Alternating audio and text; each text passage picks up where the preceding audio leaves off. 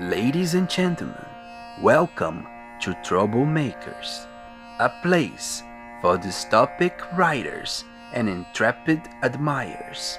Today, we are delighted to present Sophie Walden, a post Gobonist writer who amalgamates her experiences of several characters from the Notting Hill area to create the Diary of a Spliff Head.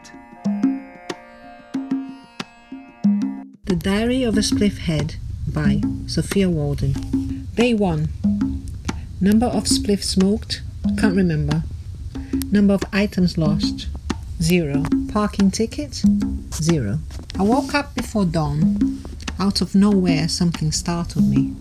I wanted desperately to go back to sleep as I had to go to work in just a few hours. Got up, went to the toilet. The last spliff from last night sat on the side of the bath, and automatically I lit it up. Went back to bed and slept till it was time to get up to work. My life is very routine based. I tend to do things the same way, go to the same places, see the same people. My work is so changeable. I wake up and I roll a spliff.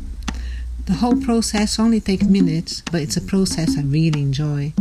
The thin paper skin, the prying of the tobacco, the crumbling of the grass over it, and then the rolling it into a smoke shaped cigarette.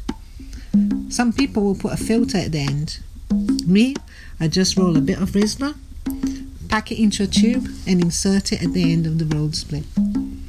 I smoke the first spliff of the day with such pleasure, even though most days, like today, the first spliff is really the second. The smoke fills my lung and I cough.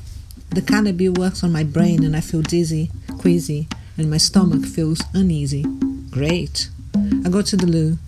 The nicotine seems to work on my bowels and it really helps.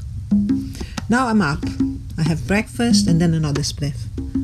Just before I leave home, I have a puff or two of what was left of the last spliff I had. By now I'm ready to go. At this stage, I feel great and high, but totally incommunicable. So I dread my lover getting up and or asking me anything that demands a reply. I look for my keys. Now that can take quite a while to find as I placed them somewhere in the previous evening when I was totally stoned and they could be anywhere. Today, they were easy to find on the kitchen table. Uh, my mobile, however, was a different story, so I have to ring it from the landline to find it. I'm not that stoned, I'm just high. I get on my car and I drive off to my job. People think that spliff heads sit at home and watch TV all day long. Not me. I work really hard. I take as many clients as there are. It keeps me busy, out of the house, using the energy I have in abundance. I drive like a builder. That is, I think the road belongs to nobody else but me. And all of the other drivers are stupid time wasters that probably don't have a license anyway. Today, I have to be in two different places, run a team of four, and do the books. And these people are just wasting my time on the road.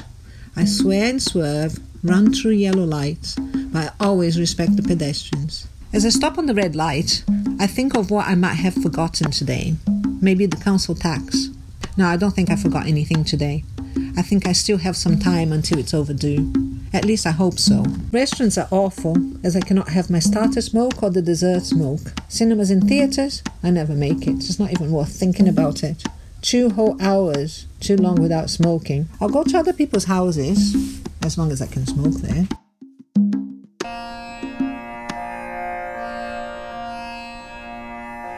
Thank you all for listening to Troublemakers.